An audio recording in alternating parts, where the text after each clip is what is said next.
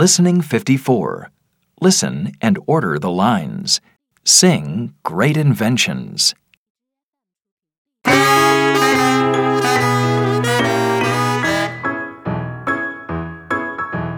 Who invented ice cream?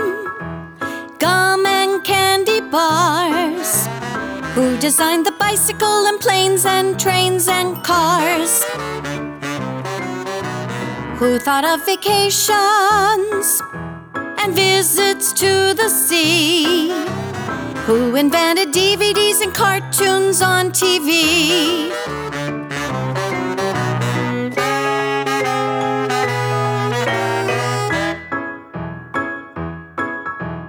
Who built all the hospitals, the stores, and our schools too?